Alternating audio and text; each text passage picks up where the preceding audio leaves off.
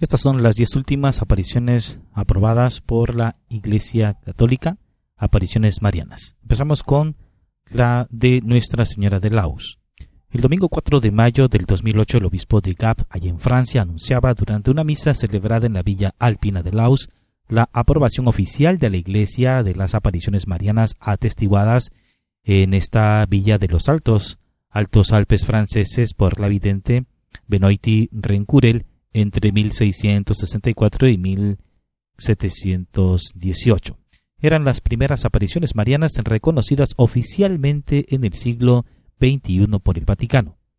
Recordemos que nadie está obligado a creer en las apariciones, incluso en aquellas reconocidas oficialmente, pero sí son una ayuda en nuestra fe y en nuestra vida diaria. ¿Por qué habría que rechazarlas? Así lo señaló el entonces Monseñor Jean-Michel Di Falco, que animó a los fieles a orar en el santuario de Nuestra Señora de Laus.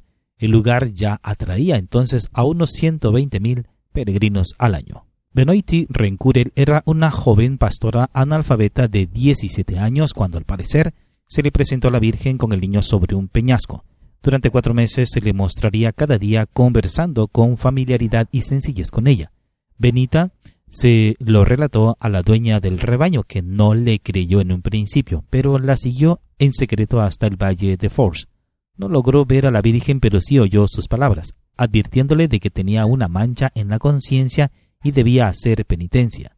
La necesidad de conversión sería el mensaje fundamental que dejaría la Virgen a Benita.